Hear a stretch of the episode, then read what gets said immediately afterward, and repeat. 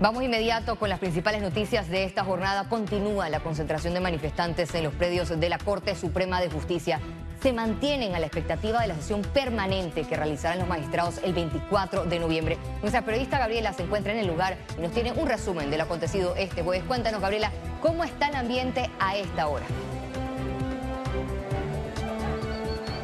Bueno, Valeria, el ambiente a esta hora aquí en la Corte Suprema de Justicia está bastante animado, ya que hoy se ha presentado diferentes eh, grupos indígenas quienes se encuentran justo en estos momentos realizando una presentación. Voy a hacerme un lado para poder mostrarles las imágenes de mi compañero Joshua Torres. Como podrán observar, eh, las personas del grupo indígena en Verás se encuentran realizando una presentación cultural en estos momentos, algo diferente a lo que hemos visto el resto de los días en esta vigilia permanente frente a la Corte Suprema de Justicia. Pero mientras estuvimos aquí durante la tarde se han presentado miembros de gremios estudiantiles, también se han presentado los gremios docentes, enfermeras, quienes todos juntos están reclamando que se decida ya si es constitucional o no ese estado de la ley 406 del contrato entre el Estado y la minería Panamá. Hoy definitivamente, como les mencionaba, hay una mayor presencia de personas aquí en las escalinatas del Palacio de Justicia Gil Ponce, pero no solamente ahorita es cuando se ha registrado actividad en este sector. Más temprano nuestro colega Félix Chávez estuvo aquí y nos pudo comentar sobre eh, una manifestación que se dirigió desde la Universidad de Panamá incluso estuvo encabezada por el rector y ellos venían con una petición muy específica para este órgano del Estado. Veamos el siguiente reporte de Félix Antonio Chávez para comprender más. La medida de rechazo inició desde el campus Octavio Méndez Pereira, donde docentes, administrativos y estudiantes acompañaron al rector Eduardo Flores hasta la Corte a entregar el documento formal. La Asamblea no tenía la potestad de regresar al Ejecutivo, ellos podían aprobar o rechazar el contrato minero, pero no devolverlo para que sea modificado. Otro de los argumentos que presentamos es que debió haberse llevado a licitación pública. El escrito argumenta que la detonante de esta crisis que amenaza la paz del país fue la forma apresurada en que los diputados aprobaron el contrato minero y la sanción expedita por parte del Ejecutivo. Universitarios y universitarias, desde el primer momento de esta coyuntura eh, no solamente nos hemos pronunciado en las calles, sino con congresos, conferencias y obviamente hoy nos reunimos miles de universitarios a pesar de las condiciones de la ciudad para decirle al país no hay contrato minero. Los dirigentes universitarios confirmaron que dejarán de protestar hasta que se dé el cierre de Minera Panamá. Es lo más sensato que estamos en la espera porque estamos exigiendo en concreto esta derogación de esta ley porque no queremos minería en Panamá. Panamá ahorita mismo está pasando por crisis ambientales, crisis económicas y laborales para que se le brinde concesiones a empresas transnacionales que a su vez a su vez usurpan nuestra soberanía. La Universidad de Panamá sostiene que el contrato minero viola las normas constitucionales sobre el régimen ecológico que obliga al Estado a garantizar que la población viva en un ambiente sano y libre de contaminación. Félix Antonio Chávez, Econius.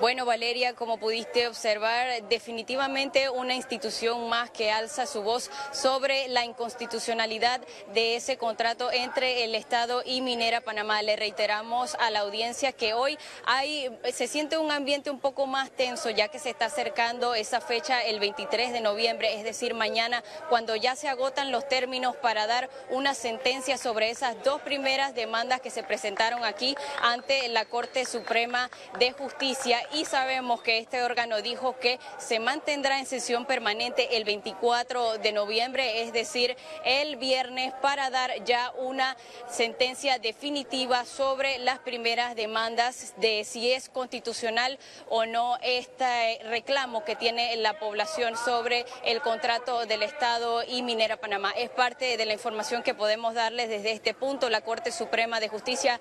Por ahora regresamos contigo a los estudios. Gracias, Gabriela. Y como pudieron observar, los manifestantes apostados en la Corte están a la expectativa de la decisión de la Corte Suprema de Justicia en relación a las demandas de inconstitucionalidad del contrato minero. Y continuamos con más noticias porque el futuro del contrato minero y los aportes pactados están en manos de la Corte Suprema de Justicia, quien podría publicar su fallo este fin de semana. Luego de la respuesta del procurador de la Administración, vía que acogerá el órgano ejecutivo, todo se centrará en esperar el fallo de los magistrados en la máxima corporación de justicia, descartando la posibilidad de una derogación en la Asamblea Nacional. De que el Parlamento, con el llamado del Ejecutivo, pueda pedir la derogatoria de una ley, ese camino nos ha fallado, esa salida democrática nos falló, se intentó, generó un debate deficiente en el Parlamento. Eh, ahora el procurador apuntaló que no es una vía viable. El monto pagado por la mina que asciende los 562 millones de dólares podrá ser usado porque es dinero del Estado, afirmó el director general de ingresos, Publio de Gracia, tomando en cuenta que el compromiso supera los 700 millones de dólares. Vamos a esperar que dice la Corte, si la Corte dicta que es un contrato constitucional, se debe cumplir el contrato. Si declara que es inconstitucional, hay que evaluar en qué se utilizará ese dinero que entró hasta la fecha, porque a partir, en caso tal de que fuese inconstitucional, evidentemente no hubiese contrato, la empresa debería de alguna manera eh, cumplir con lo que establece el proceso eh, de cierre de la mina. El exdiputado y exsecretario del PRD, Pedro Miguel González, vaticinó lo que podría ocurrir en Panamá si la Corte declara la constitucionalidad. Un fallo que vaya en contrasentido de la voluntad popular eh, creo que pondría en riesgo la paz social aún más y sin duda la gobernabilidad del país. Para la discusión en el Pleno Permanente del 24 de noviembre solo se analizará el fondo de dos demandas de inconstitucionalidad. Félix Antonio Chávez, Econius.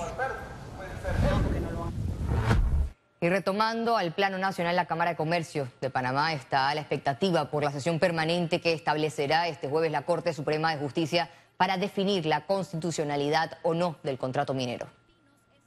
La Corte tiene que llevar adelante su proceso. Vemos bien que ya estamos cercanos a, a que inicie esa sesión permanente. De ahí hay unos términos que se tienen que cumplir.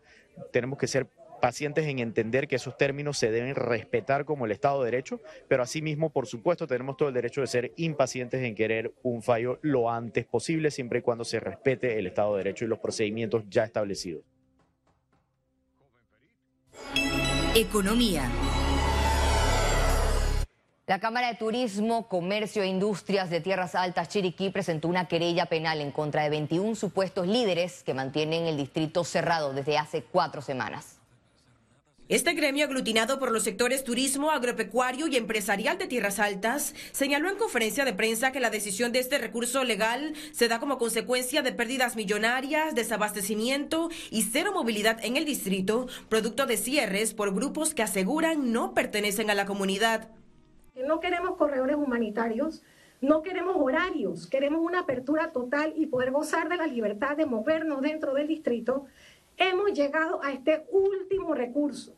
Último recurso porque no hemos conseguido que estos presuntos líderes abran las vías y porque el gobierno ha tomado una inacción en tampoco escuchar nuestras solicitudes. Denunciaron que la presentación de la querella penal fue obstaculizada. Incluso señalan que la policía ha protegido a los que cierran y no al distrito. Señor procurador, señor presidente, instruya a su ministro de Seguridad a que le dé seguridad a los ciudadanos. Ustedes fueron elegidos para gobernar hasta mayo del 2024. Su periodo constitucional no ha terminado. Haga su trabajo para la que usted fue elegido.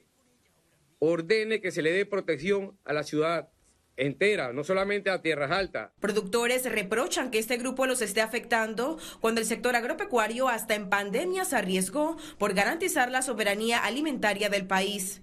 Pero sí le puedo decir que cada día por lo menos se pierde el millón, por lo menos. ¿Por qué?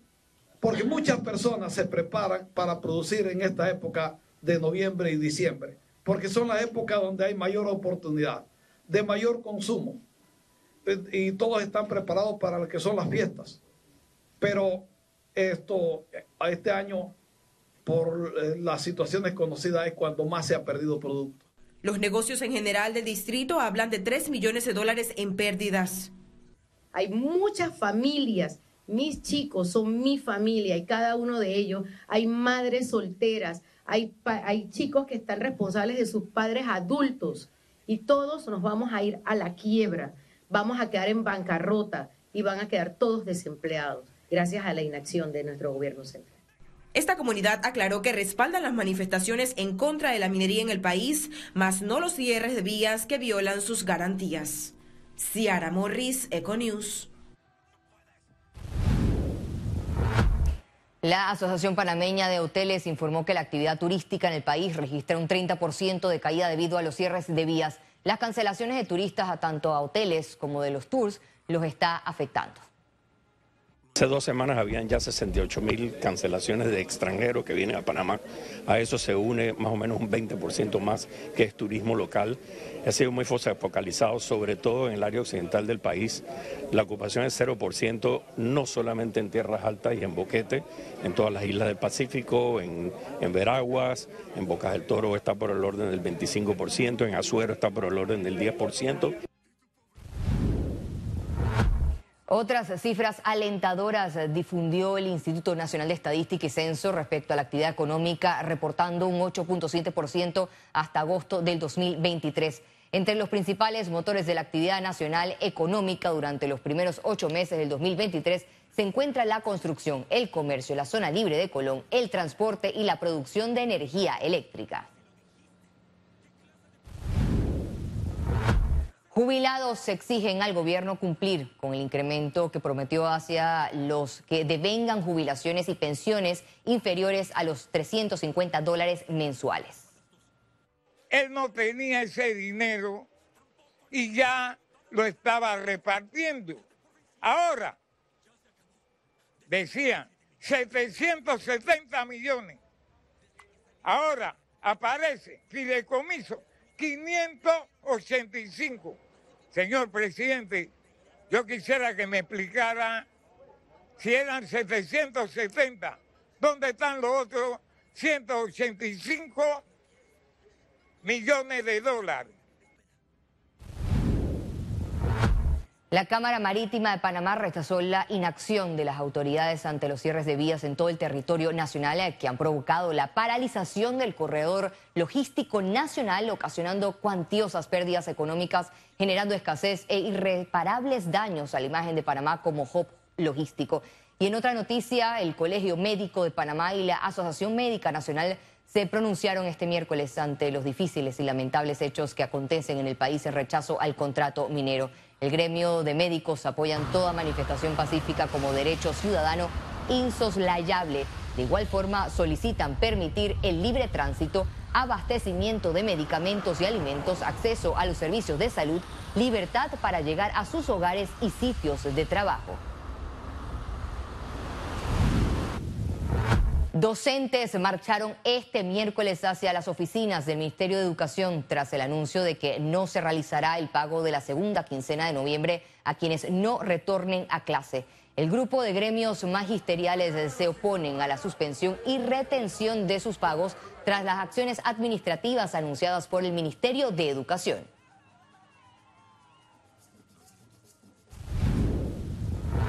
El Ministerio de Educación indicó que el programa Pase U solo será efectivo para estudiantes que actualmente estén dando clases, pues este es un requisito del mismo beneficio. El problema es que con el Pase U, que es una normativa también que ya está establecida, el, pago del último eh, cheque o pago del trimestre responde justamente a las calificaciones. Y si los docentes no están y no califican a los estudiantes, pues los estudiantes no podrán recibir lamentablemente este pago. El Pleno de la Asamblea Nacional citó para este jueves al director de la Autoridad de los Servicios Públicos, Armando Fuentes, para que responda a las inquietudes referentes a la mala calidad del servicio público de distribución eléctrica. El titular de la CEP deberá comparecer ante una comisión especial de la Asamblea Nacional de Diputados para explicar el porqué de las recurrentes quejas por fallas en el servicio de distribución eléctrica en el país y las estrategias que maneja la entidad para evitarlos.